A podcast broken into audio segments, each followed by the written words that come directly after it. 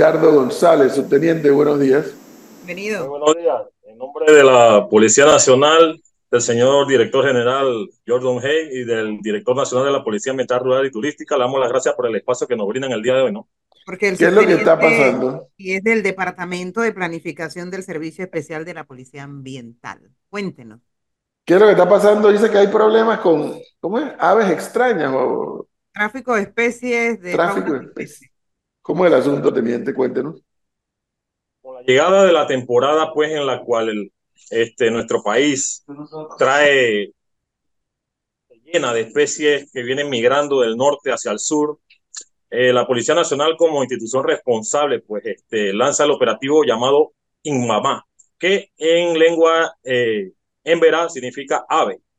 Y eh, debido al tema del tráfico de especies que, que, bueno, que es el tercer negocio más, más lucrativo a nivel mundial después del tráfico de armas y el tráfico de drogas, eh, como, le, como les mencionaba, la Policía Nacional pues lanza este operativo con la finalidad de minimizar el tema del tráfico de especies, no solamente de aves, sino que de, de, todo, de todas las especies que comercialmente representan un, eh, un negocio lucrativo para las, las organizaciones este, que están al margen de la ley y que verdaderamente este, se utiliza también para otro tipo de, de actividades ilícitas y, y, nosotros pues como, como, la, como el ente encargado por parte de la Policía Nacional para minimizar esto en conjunto con el, con el Ministerio de Ambiente, lanzamos este operativo con, con, esa finalidad, ¿no? De tratar de llevar esa concientización, esa educación ambiental que necesita la, la, sociedad y que vean que estos animales, en vez de ser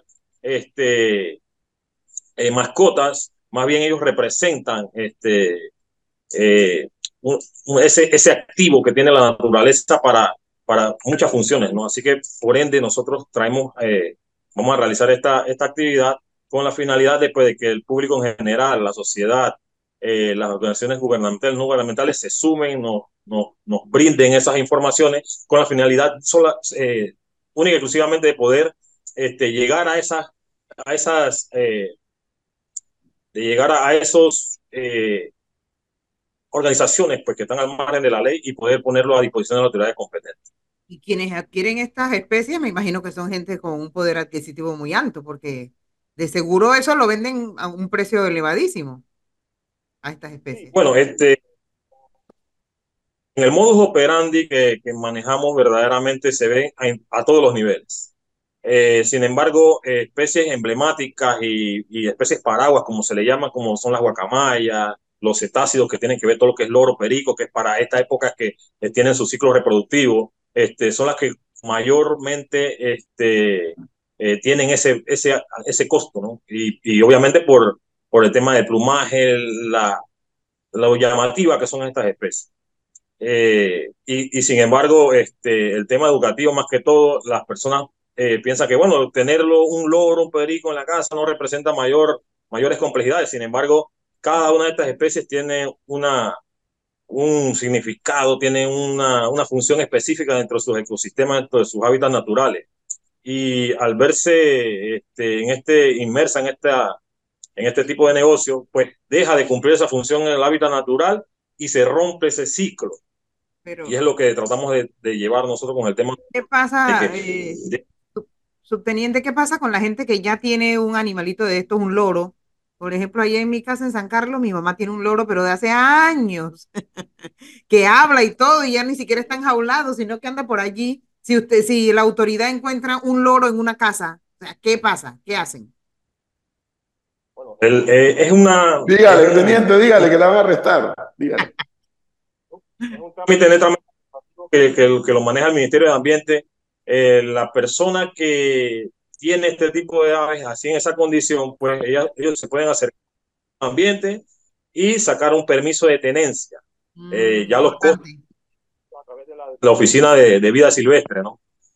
Eh, sin embargo, eh, nosotros lo que estamos tratando de ver en este tema es e, ese comercio ilegal que se da en las calles, que se da en centros que se da a la vista de todo el mundo. Sin embargo, lo vemos, el panameño lo ve tan normal a la vista de las autoridades, subteniente, si uno pasa por la vía interamericana y están los señores allí con eh, los cinco pericos o loros esto, a la venta, y, y, y, la autoridad ve eso.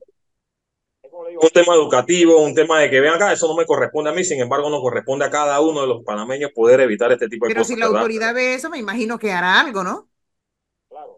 Como Policía Nacional tenemos un- los procedimientos especiales en tema de, de- de tráfico de fauna y de- silvestre. Esto está normado dentro del Código Penal en el del artículo 399 al, al, al 410, que son los delitos contra la, contra la vida silvestre. Eh, nosotros tenemos eh, eso dentro del Código Penal y esto es, eh, son penas privativas de libertad las que se manejan dentro del Código Penal.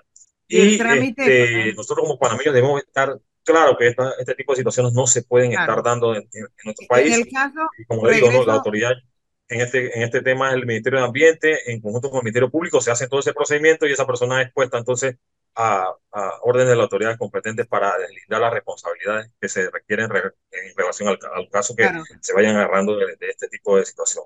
Teniente, regreso rapidito porque ya se nos acabó el tiempo al caso de, de, la, al- de la gente que ya tiene una, una ave eh, de estas, de este tipo. El trámite para sacar ese permiso no es engorroso. eh, ¿qué tienen que hacer si les puede contar a quienes nos están escuchando y a lo mejor tienen una, una ave en su casa de hace mucho tiempo y que es parte casi que de la familia? Sí, como le, como le mencionaba, nosotros como eh, el, Ministerio de Ambiente tiene la Oficina de, de Vida Silvestre, de Biodiversidad.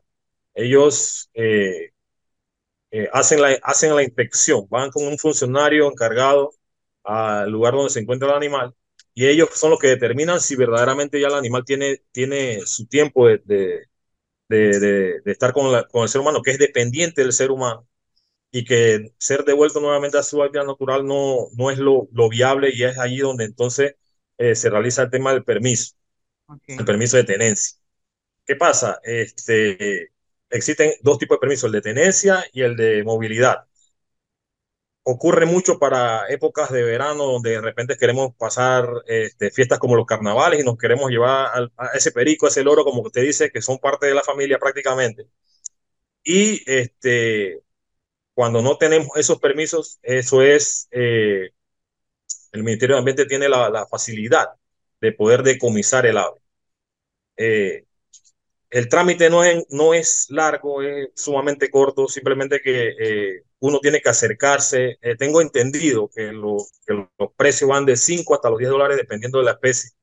Eh, sin embargo, lo que sí recomendamos nosotros como ente responsable, como autoridad responsable en este tema es que si se dan este tipo de compras, que sean con los debidos permisos, porque existen socriaderos que son granjas o son locales que están reglamentados por el Ministerio de Ambiente para la venta, pero esta venta es supervisada a través del Ministerio de Ambiente.